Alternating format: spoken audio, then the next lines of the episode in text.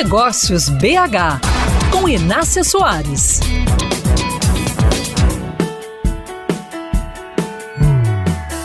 A previsão de crescimento é boa para o setor de turismo neste ano. Estima-se em 53%, segundo a Associação Brasileira das Operadoras de Turismo. Os destinos exóticos estão entre os mais promissores.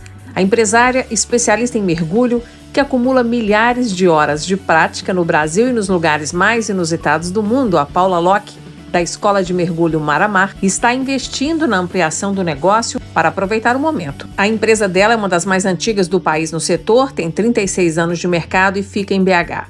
As turmas que treinam com ela também participam das viagens pelo mundo, já que para os mergulhadores conquistar os oceanos passa a ser uma meta de prazer. A pandemia afetou muito o setor e Paula Locke está entusiasmada com a retomada. Acaba de voltar de Galápagos e vai para a Indonésia no mês que vem.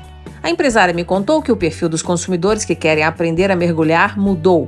Os jovens sempre foram maioria, mas agora a geração acima dos 50 é a que aproveita mais o turismo de aventura em busca de bem-estar e de novos relacionamentos. Eu acredito no mercado.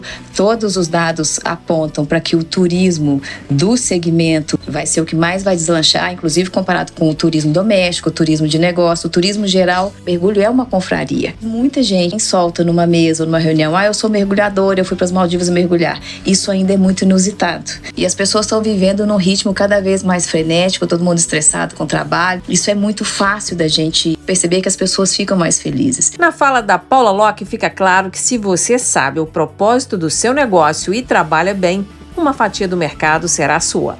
A entrevista completa com a Paula Locke está no meu canal no youtube.com/mesa de negócios. Acesse, inscreva-se e aproveite todo o conteúdo.